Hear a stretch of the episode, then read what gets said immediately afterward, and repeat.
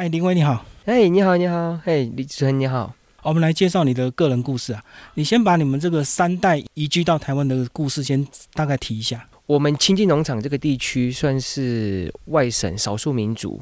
那第一代过来是在民国四十九年、五十年那时候从大陆金三角退过来到台湾。那呃，据我所知啦，我们这边算是说游击部队。所以就游击部队就来到了清境，让我们在清境地区这边开发。据我所知，清境这个地区跟云南那个他们住的地方，其实海拔、气候等等都是比较相近的。是是是这样，没错。好，那当你这个慢慢成长之后，知道你这个整个生长的背景，你一开始什么感想？诶，爸爸算是外省，其实妈妈也是台湾人，她是普里在地的。不会觉得说我自己就外省，然后就跟别人不一样，不会不会。到你这代已经隔了蛮久了，就对。哎，对啊，像我算第三代嘛，那我第三代我也现在也才算三十岁这样子。对啊，其实还好哎。嘿啊，讲一下这个山区你们的同学或者是你的一些朋友，他们怎么念书啊？像你是从小就直接到台北念书，那有其他人如果留在清境的人呢，要怎么念？也不全然呢，因为我们这边像我国小的时候，我小时候其实因为爸爸妈妈在清境这里，诶做生意务农比较忙，所以我从小到呃国小，从刚出生到国小，基本上都在台中。一上国小，我其实也回到清境这里，有一间叫清境国小，那我也在这边读，我读到小五，才到台北去读戏曲学院这样子。哦，所以你本来。比较幼儿的时候是寄托在外地这样子，哎，对，那其实你看寄托在外地，嗯，国小也也也回清境读啊，那清境读我觉得比较放松，比较自由，那相对的比较乐观呐，这样子。可是清境这边最多就念到国中而已啊，其实也有高中啊，仁爱高农，也是有。那仁爱高农它比较培育的是呃农业发展，对。比较接近大自然，农业发展这样子。好，那你人生最大转折是不是小五转学？哦，对，到台北，到台北念剧校。对，在剧校。呃，其实那时候也不知道，只单纯不喜欢读书，就单纯不喜欢读书，然后就啊，不然来去试试看好了。那就从国小一直这样，慢慢慢慢读，然后就发现其实也很有兴趣啊，就读着读着就大学毕业。可是为什么会有这样的管道？是家里帮你找到的吗？其实那时候是一个表姐，她读舞蹈班，然后读一读，然后我们学校到他们学校去招生，然后就把这个资讯带给我，然后就想说，啊，不然来去试试看好了，然后就考考试去考嘛，上了，然后就一直持续就这样一直读了，对啊，所以念技校大概都是小学几年级进去？小学五年级。哦，他的这个时间本来就是五年级。对，五年级开始。一直读读读，他算公费嘛？从小学五年级一直直升到高中，就这个八年时间。那其实它里面也是有很多机制啦，不是说你你单纯吃着公费，然后你也不用什么付出什么。其实没有，它其实要层层的评鉴，时不时的每年或者是每个学期到了都要评鉴。那相对的成绩不够，又或者是说，诶能力不足，不适合。相对的，你也要辅导转学，所以其实蛮严格的哦。其实蛮严格的。好，那里面科系很多。对，对你为什么是选这个表演杂技、民俗技艺？这个其实我单纯刚开始我都不知道，我也不知道说学校有这么多科系。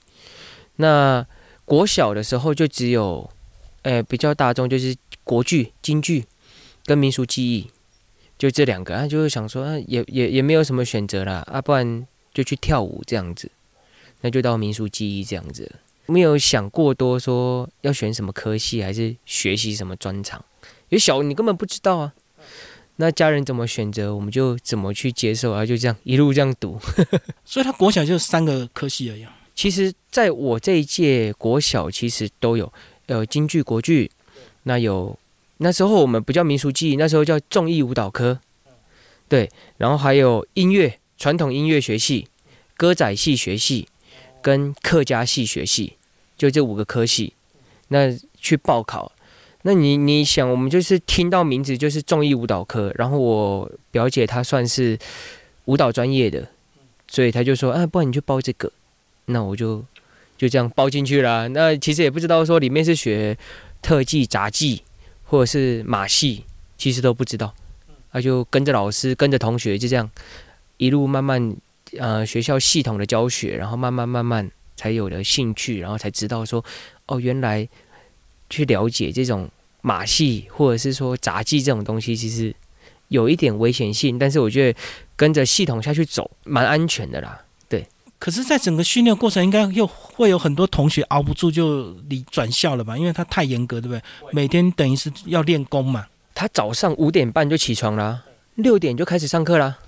对，早上六点就开始上课，那上到七点半早工嘛，七点半就开始去吃早餐。那一样啦，就接下来就八点的升旗，八点二十分的第一节课，普通科就对。对对对对，那就开始。那我们就是一半的学科，一半的数科，这样。比方说一天十二节课，我们就有可能六到八节是数科，那其他的四到六节是学科。对，那到国小会大概淘汰多少人？录取的时候是四十个，我们班呐四十个。那真正到最后毕业剩二十四个，到国中升国中就已经剩二十。诶，哦，对，差不多。呃，到国中的时候可能好像二十六还二十八个，哦，就淘汰了十几个，淘汰了十几个。你有时候其实他第一个月是让你适应期啊，那你正取的上了以后，你再来就是被取的一直替补替补替补上来，那到了第一个月结束就没有替补了，就持续就是这几个一直升学这样子。那到国中升高中是不是又一个阶段的这个很多人离开？呃，你说很多人吗？主要是说。你们班级需不需要，又或者适不适合？有的学生就是比较没有办法接受团体生活，那相对的他也会随着环境或者是同才之间 比较不喜欢，那自然而然他自己就会退缩了。因为你说实在，呃，住校嘛，我从国小住校，那一直持续的在团体生活，团体生活，那慢慢的他如果不适合，就会淘汰。自然就会退了。好，那杂技其实你们要学的项目非常多哦，多。那大概会到几岁才会发展出个别的专长？就是你特别会什么？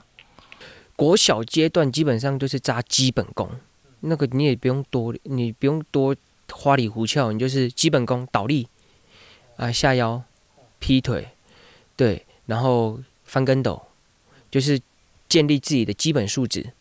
那到了国中一年级、二年级，慢慢渐渐的才会发展到专项，对，慢慢的发展到专项。那专项其实有主修跟副修了。那你主要修什么？你练什么？那你跟副要、次要你要练什么？基本上就会有这样。那在我们班级啦，大多都是主要的就是以身体的倒立或者是软骨功为主。那次要的就是一些杂耍，你看到丢球、丢圈或丢棒，对，大概是这样子。嘿啊，次要就是杂耍。那还有很多的团体的节目啦，对，团体的节目你就可以好好的，就是跟你的同才之间、跟你的同学练默契，就是这样子。哦，就两人组或三人组这样就对。呃，两人、三人、四人，甚至多人都有可能。然后这个过程都是有一些相关的比赛，可以提升自己的知名度或者是能力吗？哦，比赛哦，一定呃校内有比赛，那校外校外的比赛也是有的。对啊，要不然我想说你在学生这个阶段一直不停的练习，会不会觉得没有成就感，没有机会上台这样子？其实也会，其实多少都会。可是我们呃学校每年都有金奖大赛，每年的啦，校内自己办的，校内自己办。那外面的团队也可以进来比啊。对，有公开组啊，高中组啊，社对都有，国中组、国小组这样子。对，那其实也是给自己的一个评鉴吧。对啊，展现缴自己的成绩单的一个概念了。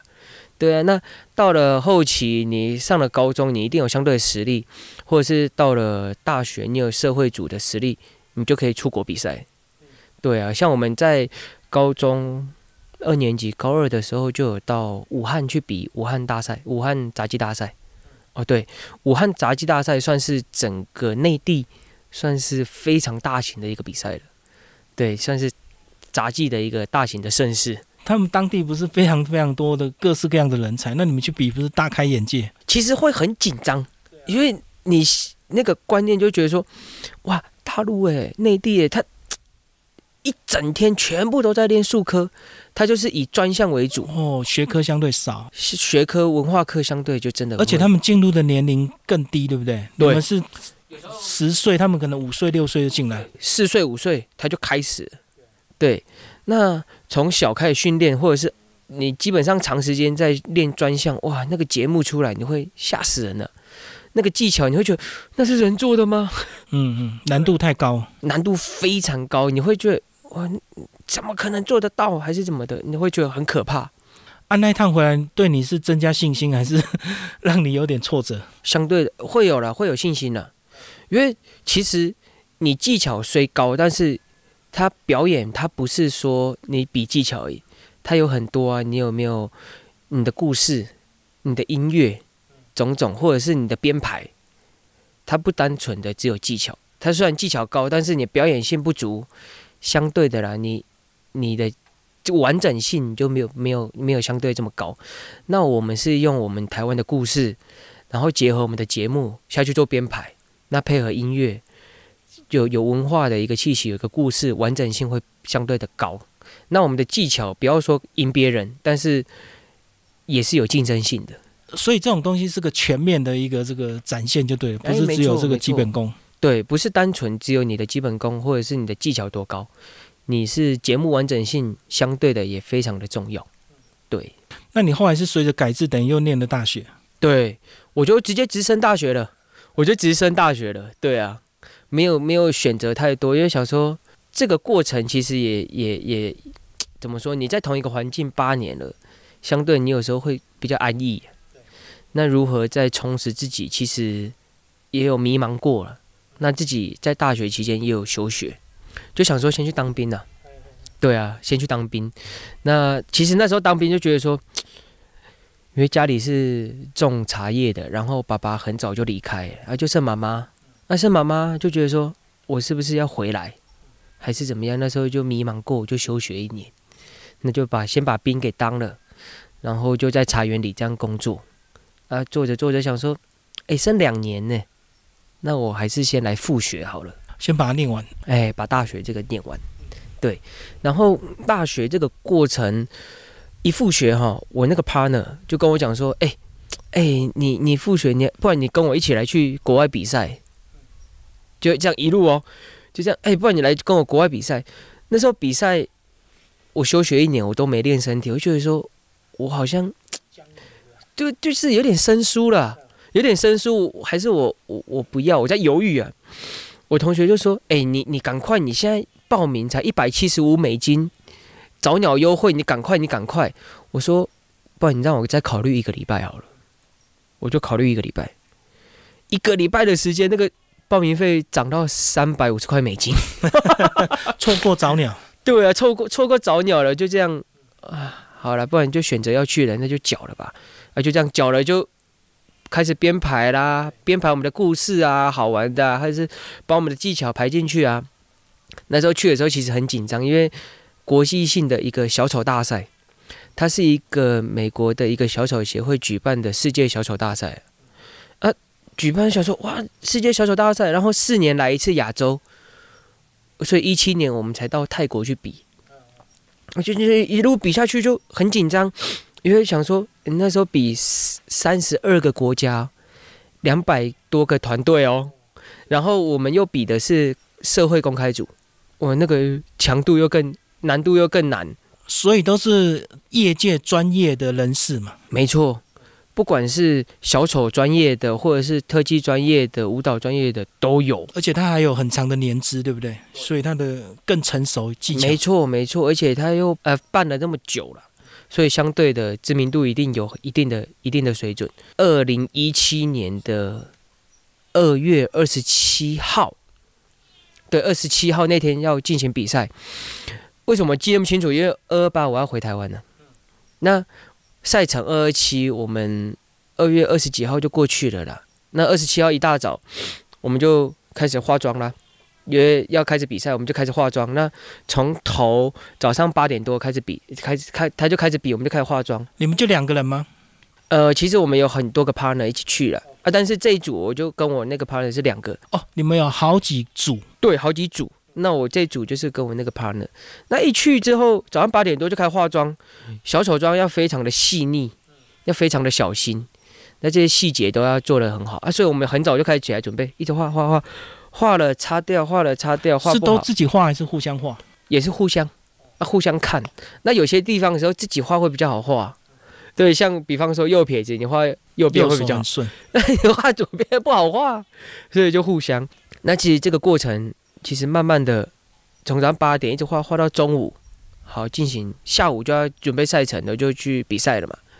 那我们的赛程是晚上七点，我们这组晚上七点，前面的组数实在太多，一直比哦，七点到我们了，我们就开始进行暖身啊，交流暖身，赛程 delay，不断的 delay 哦。就一直走，一直走，一直走。八点没有，九点没有，十点没有，比到几点？十二点。我说奇怪，那我们怎么办？他那个主办单位告诉我们说，哦，你们社会公开组哈，可能要到明天了。我说不可能啊，我们明天一大早的飞机，我要回台湾呢，怎么办 嗯？他说不然这样子好了啦，你们这一组破例，我们跟评审讲，你就是在最后。个人比完要比团体的时候，你们就在最后进行比赛啊，就叫评审先帮你评分，就这样。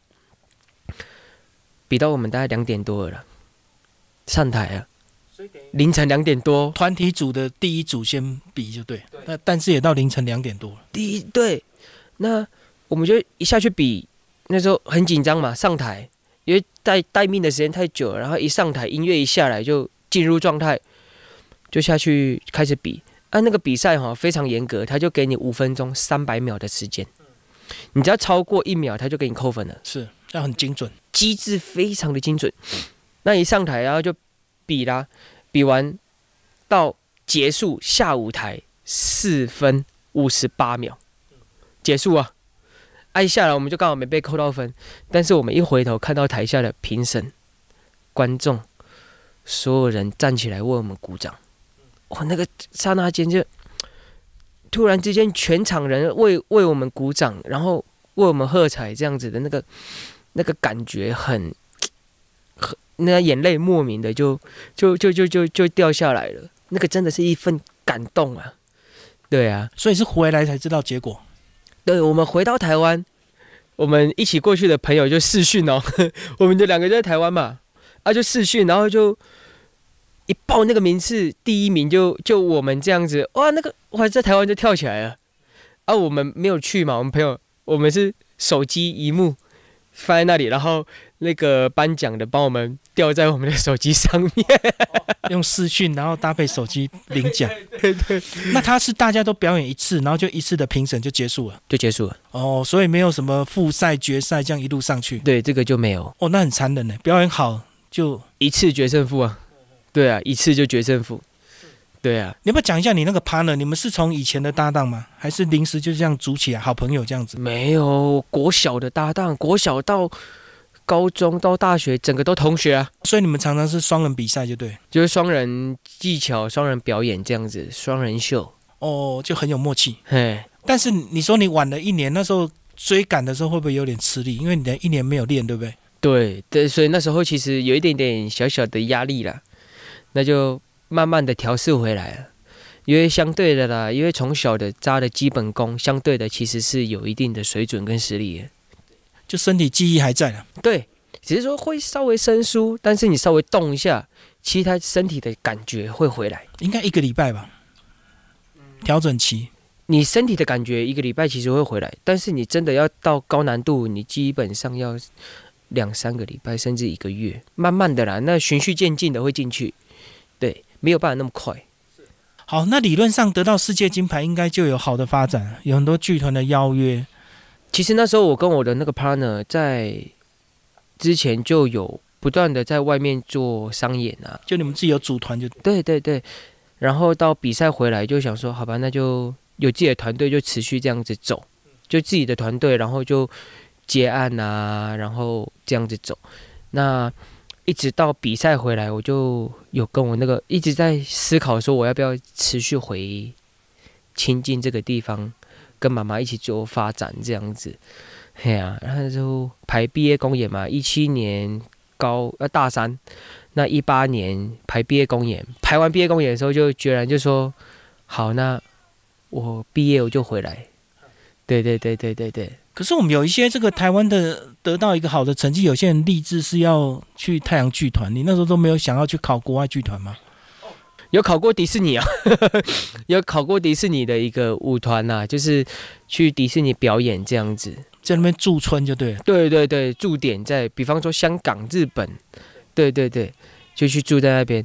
他有去考，考一考好像没有没有录取，然后就啊，好啦，没关系啦，就就随缘嘛。就就算了，考一考就没有去啊，因为太阳剧团的一个性质，它需要初选、培训，然后在里面整等等等等。那你培训结束之后，你才会入他们的名单。那需要的时候才会请你过去。对，那太阳剧团大部分都找东方人，都是找技巧，都找技巧啊，所以相对的内地那边的技巧相对的高了。所以我们的机会就相对的没有那么的有优势，对我们优势没那么好。嗯，哦，他不需要你的个人表现嘛，因为他都都是团体嘛，所以他很注重你个人的基本功就对了。对，基本功比较重要。那进去过去就靠编排了。哦，对啊，不像你们刚刚说，你们可以靠创意、靠故事去发想，去得到好的这个舞台效果。可是那边不需要，对不对？那边比较需要的是你个人的技巧，个人功夫扎实最重要。对。他在编排上，你你需要什么动作，你马上可以来就可以。好，那当你决定回来种茶之后，种茶的整个这个技术是不是从头开始又跟着你妈妈学这样？对啊，从头从茶园管理开始。那刚开始回来没有没有过多的一个经验，也没有什么，那时候就是跟着妈妈做，然后跟听长辈，然后上茶叶改良厂的课程啊，慢慢认识茶叶，然后就。开始这样一步一步这样学，对。可是你妈妈在茶园这部分是不是她一定有已经有一定的水准了？哦，绝对有，有有有有非常有经验的了。对，有经验，然后我们就跟着做，然后跟着学，然后去观察去了解。对，那在之前我工作的经验就是跟人工作嘛，跟人沟通嘛。可是你回来没办法跟人沟通，你就是看着茶树，然后你要去观察它，去了解它。去判断它需要什么，然后给予他什么。那你会不会这个学习到一个程度，开始有自己的想法，跟你妈妈有时候意见就会不一样？多少都他有他的那一套，你有新的一套。其实多少都会有了，但是就是沟通啊，就是沟通啊，没有他他没有一个绝对的对与不对，那只有说怎么做会更好，怎么做会提升，就这样子。对，那最后就是茶叶烘出来的效果，没错。我们要如何判断？那其实做茶或种茶，它不是单独一个人就有办法完成，它需要靠团队。嗯，还有烘茶师是不是？对啊，我们做茶师傅其实需要靠团队。那其实你说回来那么久了，会不会做？其实是会，但是你没有办法亲自下去亲力亲为的做全部，因为你从采摘开始一直到成品要三十六个小时。三十六个小时，如果你全部都自己来，你会搞垮自己啊！哦，这中间会有很多人接力，对，算是三班制。前面的做青、尾雕，到半夜的炒茶，哈，杀青，到隔一天的揉捻、整形，其实它有三班制。那透过每一关都会有一个带头的师傅，leader，那就是我们需要把这这三个部门的头抓起来。我们就跟师傅们沟通，然后了解，然后跟他们沟通说怎样做会比较好，又或者是前一关需要需要怎么去做衔接到下一关，或者是说你前一关做不好，你就需必须跟下一关讲说你要注意哦，要调整就要调整哦，对，嘿嘿嘿。啊，这些师傅都是自己的，算是自己的员工，还是说他们就是在专门在跑茶厂轮流这样子跑的？哎，没错，专门在跑茶厂轮流这样跑。那其实这样子的一个状态哈，茶叶是这样，你你到每一个海拔、每一个阶段、每一个气候、每一个时间点不一样哈，你在做各各各个做，你就会了解这个茶区它有什么问题。做着做着就一直不断的修正，其实每天在做，每天都修正，修正修正修正修正，修正到后面你才会有那个精致的一泡茶出来。所以可不可以这样讲？就是你们这一端只要负责把茶种好，那剩下制作那一端就要靠这些非常有经验的各阶段的制茶师傅。我我觉得是术业有专攻啊，把这个阶段接给他，我们种嘛，种在做的时候，其实我们也要跟制作的师傅讲说有什么状况，让他去注意，要沟通就对。你必须要沟通，因为他不是住在这里，他没有办法了解这个最近。近十天、近半个月的气候是怎么样？那只能透过朋友经验分享什么什么的。可是，比方说我们自己种出来的茶，我们自己就最清楚。那我们施什么肥，我们可以跟师傅沟通，要用什么方式下去制作。其实这个东西是沟通出来的，没有说，哎，我们请一个很会制茶师傅出来，那我们不相对的互相之间没有沟通，其实茶做他不会做得好。其实一泡好茶是团体之间沟通，做完到下一关沟通，然后让他去修正，再沟通，再去修正，修正修正，才会有一泡好茶出来。所以这样讲，就是你们如果遇到好的师傅，就会一直持续合作下去嘛？啊，必须的啊，不会随便换师傅。啊，其实师傅其实我们不太会去换的。其实我觉得说，我们现在有工厂，那工厂所有的运作运转加上来了之后，其实师傅哈。你到每一个工厂之间，他会有一个问题，什么问题？就是第一天他要熟悉场地，对对不对？适应温湿度啊，对不对？然后是风向啊，那来了，如何让他不用去适应？我们直接跟他沟通啊。哎，师傅，看到这个茶叶感觉怎么样？那就跟他聊天呐。聊天过程中，哎，师傅，我们早上哈会吹南风，啊，南风这里的风比较大哦。这里的走水会稍微比较快一点，需要注意。然后又或者是跟他沟通说：“哎，师傅，哎，今天的那个茶叶的茶青状态哦，比较成熟，成熟度比较到哦。我们的冷气、空调设备可以怎么做调整？”他会听从我们建议啊。那建议完之后，他就哎调完之后去过一段时间就判断，去闻茶叶，再来修正。哎，相对的，他第一天就不用去实验。所以老板个人的经验也很重要，不能完全依赖师傅就对，没有办法完全依赖了。所以你说我现在会不会怕师傅说给你乱做还是什么的？其实你看就知道了，因为你也懂了嘛。对，你看就知道了，需不需要注意，或者是那个关键时间点也不要去拿捏调整，你就直接沟通啊，沟通他就 OK 了。那种茶要有好的出路，是不是就是透过比赛提高身价？这是唯一的方法，是不是？诶，其实不全然哦。其实茶叶是细水长流，慢慢累积出来的。你只要把品质做稳定，你的客户稳定，就就其实是是一个很 OK 的东西。那相对的，你也必须要透过比赛去鉴定你自己的茶叶是不是有到那个水准，到那个 level。那所以在回来之后，我一八年、一九年开始回来，开始上课，到。诶，我们这间工厂二零二零年整个申请通过，然后才开始盖。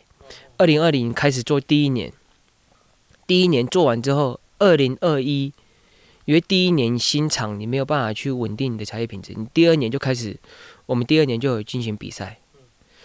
那二零二一比赛比完，到就有不错的成绩了，其实头等奖就已经很不错了。那到二零二二进行第二年的比赛，就有拿到不错的奖项，特等奖。特等奖就是所谓的茶叶的最高殿堂了，就算是第一名了。哦，所以你等于是有刚盖好第一年还在调整期，对，然后很快就顺手了，就顺了，开始顺了，然后就了解了状态，然后二零二一进行第一次比赛，二零二二进行第二次，这样。哎，可是还没盖工厂之前呢，你们都拿去给别人烘吗？代工。跟别人借工厂，然后请别人代工，这样子。那是因为你回来，你才有这样的企图心。因为年轻人可以冲一下，是不是？其实妈妈是就是说有自己的土地，然后不然回来我们就自己来盖，好不好？就这样子也很单纯啊，自己来盖好不好？我就我那时候根本不知道说盖茶厂要下这么重本啊，好啊，来盖啊，好啊，走啊，来盖，哇，就盖下去，盖下去了之后，哇，要我投资真的不少，而且又加上高山茶，一年采收两季三季，工作时间很短啊，三百六十五天，你一年有做到五十天，算你茶厂很强。现在以现在的一个社会经呃一个环境来说，你做五十天很强，你剩下三百天你要怎么办？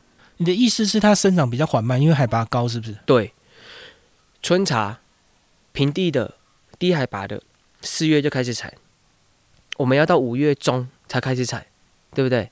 那冬茶有高海拔采到低海拔，我们十月就要采冬茶了。短短你看，你要给茶叶生长周期这么短的时间内。我们中间要施肥，要修剪枝条，要病虫害防治，要除草，哦，这么多，其实它生长周期又长，时间又短，相对的，我们采收次数就比较少。对啊，那相对的啦，你茶树让它长得慢，呃，种出来的品质会比较好，就跟那个树一样，长得慢它就实心嘛。哎，对，那你东西长得慢，它纤维就细呀。不会这么粗啊，纤维一细，你相对的你茶汤喝出来的呈现程度，它就比较比较有优势。对，是这样子。所以这一路就是你妈妈的经验，在家的茶改厂的一些学习，这样。对，然后跟一些朋友聊天啊，跟长辈聊天啊，啊，就不断的学习学习学习学习，这样子累积起来。好，那你说你们比较密集的工作是大概五十天，那剩下其他天数你有发展什么副业吗？还是？哦其实没有，就是不断的，比方说，哎，做完茶了，我必须要在自己再次有的客人要比较需要，嗯，精致的茶，我们就必须再帮他再次烘焙，再次包装，对啊，是这样子，嘿啊，所以有时候精致茶做出来，他不是说哦，你跟他讲精致，他就精致，没有，我们还要做挑梗，然后再次烘焙，干燥度要提升，就比较克制化的，就对，必须对。是这样子，没错。最后讲你们现在的规模，种植面积有多少？那你们现在一年大概多少的产出啊？哎，其实我们种植面积不大，哎，就大概一公顷多。但是主要我们是想要把茶叶哦，嗯，精致化，把它精致化。因为你种再多，你种越多了，相对的量多质变了，这是一定的，量多质变。那我们就是没有种很多，然后把茶叶做得更精致化，然后让我们的喝到我们茶叶的消费者是可以累积，就是信任我们，然后信任我们之后就细水长流，慢慢的来做，来每年都会这样子买这样子。哦，所以像种茶其实它是需要长久的这个稳定客户哦。哦，必须要哦，必须要。那你现在相对的茶叶非常竞争。啊，消费者喝越喝就是嘴巴越精呐，这是真的啦，这必须的。那相对的，我们一定要把水平，我们茶叶水准拉在一个一个水平上面。那拉在水平上面，相对他喝习惯了，习惯了，习惯了，自然而然就是固定了，会跟你固定。对，不过至少你们在这个清境这边的茶，应该不会担心低价的竞争，国外的茶竞争对，因为品质就是不同的层次嘛。它选择性多了，它相对的就一定会相对，因为气候的因素嘛，有时候我们没办法每一天都这么稳定呐。气候啊，哦，你说产量的问题是？产量问题、品质问题一定都会影响。比方说又干旱啊，又霜害啊，等等等等种种的，你根本没办法控制啊。那你没办法控制怎么办？你也只能用制茶过程中把它修正，尽量修正。那不是说每天都有办法修正到这么完美，就先天不良，后天尽量的改良，对，就弥补它，就这样子而已。我以为习惯喝高山茶的人，他就不可能去接受低价的一些进口茶，所以你们的输出是不是相对稳定？我们会比较有优势一些了，真的会比较有优势一些了。但是不要觉得说自己有拿到这个优势，你就随便做。我们其实还是层层把关呢。每一次的这个制茶都是重新开始，就对，没错，不能因为去年得奖，今年品质就下。其实不可以这样子，我们我们是没有这样，因为其实有时候做茶的时候，我我压力也是蛮大的，因为一天的输赢这么多钱在这边，你你并没有办法松懈啊，而且你做茶你就二十四小时。虽然说我我跟你讲说我没做，可是我睡眠时间不会很长哎，我就是茶厂有任何状况，师傅有任何状况，你二十四小时待命啊，你就是待命，有任何状况你就解决，嘿啊，啊你可能呃找时间眯一下，有状况就马上起来，对，就是这样子。好，我们最后来讲你这个以前在艺校，包括去参加世界比赛的舞台上的掌声，跟来到清境也算是蛮悠哉、有点慢活的生活。你觉得这两种有什么差别？你你会不会去怀念以前舞台上的掌声？其实是是会是会崇尚以前，你可以在舞台上翻啊，不断的展现自己啊，然后不断的去让别人看到你在干嘛。那很快就让别人看到。那现在回来了，其实我觉得也没有什么好留念的，就觉得说，只要每个阶段不要留白，每个阶段不要让它留白，你剩下的你就是不断的充实自己。那现在回来，只是我自己的心心情调试，调试过来之后，其实你就懂更懂得生活。我觉得现在是更懂得生活。那去享受生活，不要让自己，呃，有太大的压力。压力一定有，但是不会说你一定要去争，去跟别人争一个输赢还是什么的。我现在比较不会去跟人家争，说哪个是对，哪个是错。就觉得说，现在心情调试下来之后，觉得说，现在生活很棒。我觉得现在生活比较比较懂得生活，享受它。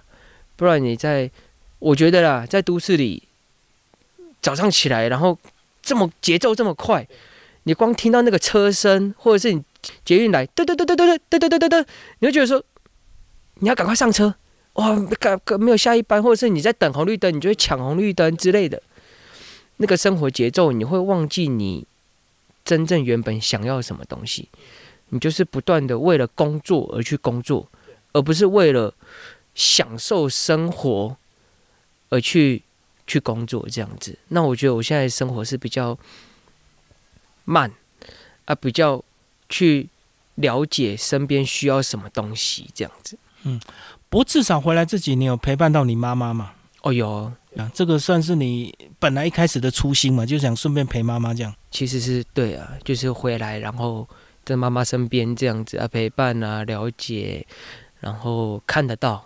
照顾得到家人，然后多少一定会有争执啦。可是那些争执是是良性的争执，我觉得那东西都都很 OK。嗯，至少彼此还是能够磨合到最好的状态嘛。哎，对啊。所以现在就是你们母子在经营这样的茶厂。对，跟妈妈这样子啊，还有像我老婆现在就是也有回来，就多少都会帮忙跟这样的呀。你老婆是在？台北之前认识还是回来这里？哦，其实，在剧校就认识哦，同学啊，哎，算学妹了。啊，认识之后到了高中，她就转到一般高中去读，对，然后现在她也是读媒体相关的，哎，然后就现在也慢慢的也要了解啊，然后想办法推，所以他愿意跟你回来亲近啊，呃，也算。不得不吧，不得不吧。那他也习惯这样的生活了。呃，习惯吗？其实我们现在就是，你说很闲吗？其实也也也没有很闲的，也也需要这样跑来跑去的。对，也很充实啦，也蛮习惯的。对，因为种田跟跟那个种茶一样，就随时要在里面看东看西嘛。没错，没错，没错。对啊，对啊，对啊。而且大部分都要一个人在那边走来走去。对，对。需要看呐，哪里有问题，然后去了解、去推广，这样子。谢谢，谢谢，谢谢，谢谢。